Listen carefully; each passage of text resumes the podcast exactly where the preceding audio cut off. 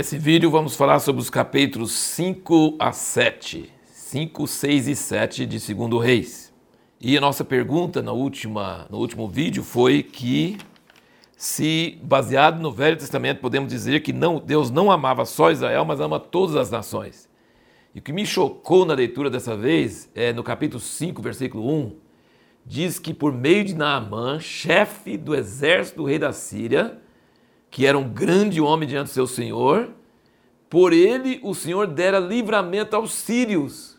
Então usa o mesmo termo para Naamã que usa para Jonatas, para Davi, que era um homem corajoso e valente, e por eles Deus deu livramento a Israel. E aqui fala que Deus deu livramento para os sírios, por meio de um homem que não era de Israel, era da Síria.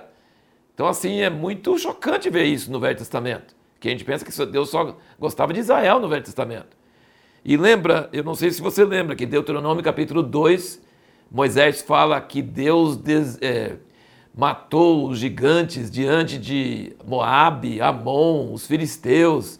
Assim, ele fala de vários outros povos que Deus deu terra para eles, como ele ia dar a terra para Israel. Depois você pode conferir no capítulo 2 de Deuteronômio que Deus livrou é, os, alguns outros povos, Moab, Amon e alguns outros povos, não lembro, Edom, ele livrou eles e deu terra para eles, assim como deu para Israel. Então isso é muito chocante ver que Deus não ama só Israel, mas Deus tem amor por outros povos. E eu queria ler somente um texto aqui, Paulo pregando em Atenas, e ele fala sobre essa questão aqui, Atos 17, no versículo 26 ele diz: E de um só fez todas as raças dos homens para habitarem sobre toda a face da terra, determinando-lhes os tempos já dantes ordenados e os limites da sua habitação. Então Deus ordenou todas as raças dos homens e definiu os tempos e os lugares para eles morarem. E depois ele diz, no versículo 30, mas Deus, não levando em conta os tempos da ignorância, manda agora que todos os homens em todo lugar se arrependam. Então Deus nunca deixou de amar todas as nações. E ele deu livramento para a Síria através de Naamã.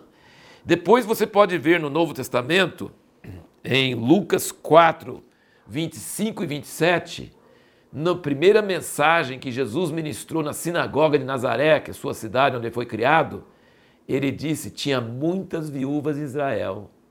E Elias foi mandado para uma viúva estrangeira de Sarepta. E tinha muitos leprosos em Israel, e nenhum foi curado, a não ser Naamã, o sírio. O pessoal ficou tão bravo lá em Nazaré que queriam matar Jesus na hora. Porque eles achavam absurdo ele usar o Velho Testamento, que na época não era Velho Testamento, era Escrituras, para dizer que Deus usou viúva estrangeira e, us, e curou um general sírio mais do que pessoa de Israel. Então lembra que quando Deus falou com Abraão, eu vou usar vocês para abençoar todas as famílias da terra. Deus nunca amou mais Israel, achou que Israel era o xodó dele e que não gostava das outras nações. Ele estava dizendo: Eu vou escolher Israel de uma forma especial para alcançar todas as nações. Mas nós temos essas dicas, mesmo no Velho Testamento, que Deus usa pessoas de outras nacionalidades. E aí seguimos para a história de Naamã que Jesus fez referência. Então é uma história importante que Jesus conhecia, essa história de Elias, Eliseu e Naamã e aquela viúva de Sarepta. Então Naamã chega lá e ele pensa na mente dele que Eliseu vai sair da casa dele. Oh, o general da Síria chegou aqui, né? Chegou um monte de presente. E aí ele falou, ele pensou, ele vai sair, vai colocar a mão sobre mim e vai invocar o nome do Deus dele e aí eu vou ser curado. E Eliseu nem sai para atender o cara. Ele manda um servo assim, vai banhar sete vezes no Jordão. Ele ficou bravo. Que desrespeito, que desfeita, que coisa absurda. Mandar eu tomar banho no Jordão? Tem rios no Damasco muito melhores, mais bonitas. Aí o servo de Naamã falou assim, Senhor, se ele tinha mandado você fazer uma coisa difícil, você ia fazer, não ia? Então faz uma coisa simples que está falando. Vai lá e obedece.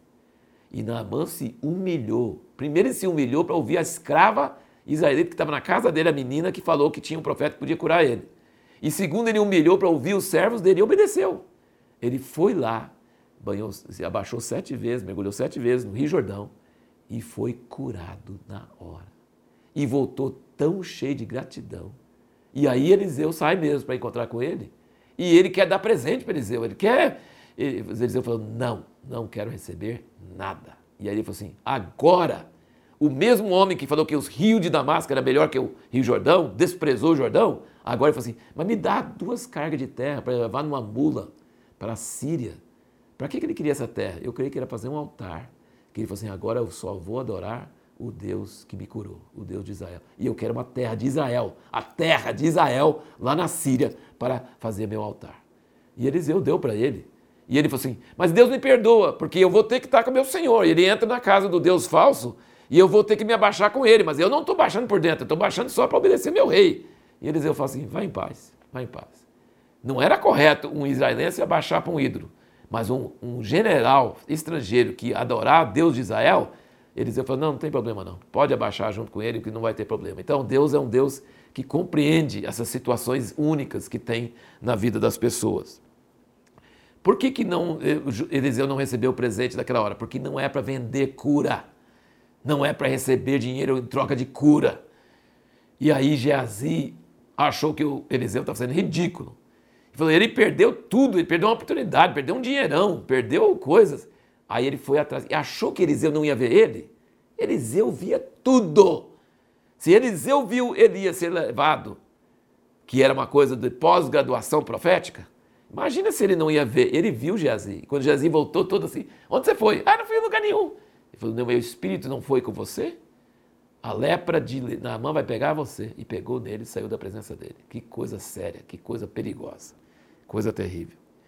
E você percebe que o servo, depois não dá o nome do outro servo de Eliseu, ficou apavorado, porque Eliseu sabia onde tinha os, os emboscadas e contava para o rei de Israel, e o rei de Israel escapava. E o rei da Síria ficou nervoso e falou assim: quem está dedurando? Quem, tá, quem é o espião do nosso meio? Falei, não, não.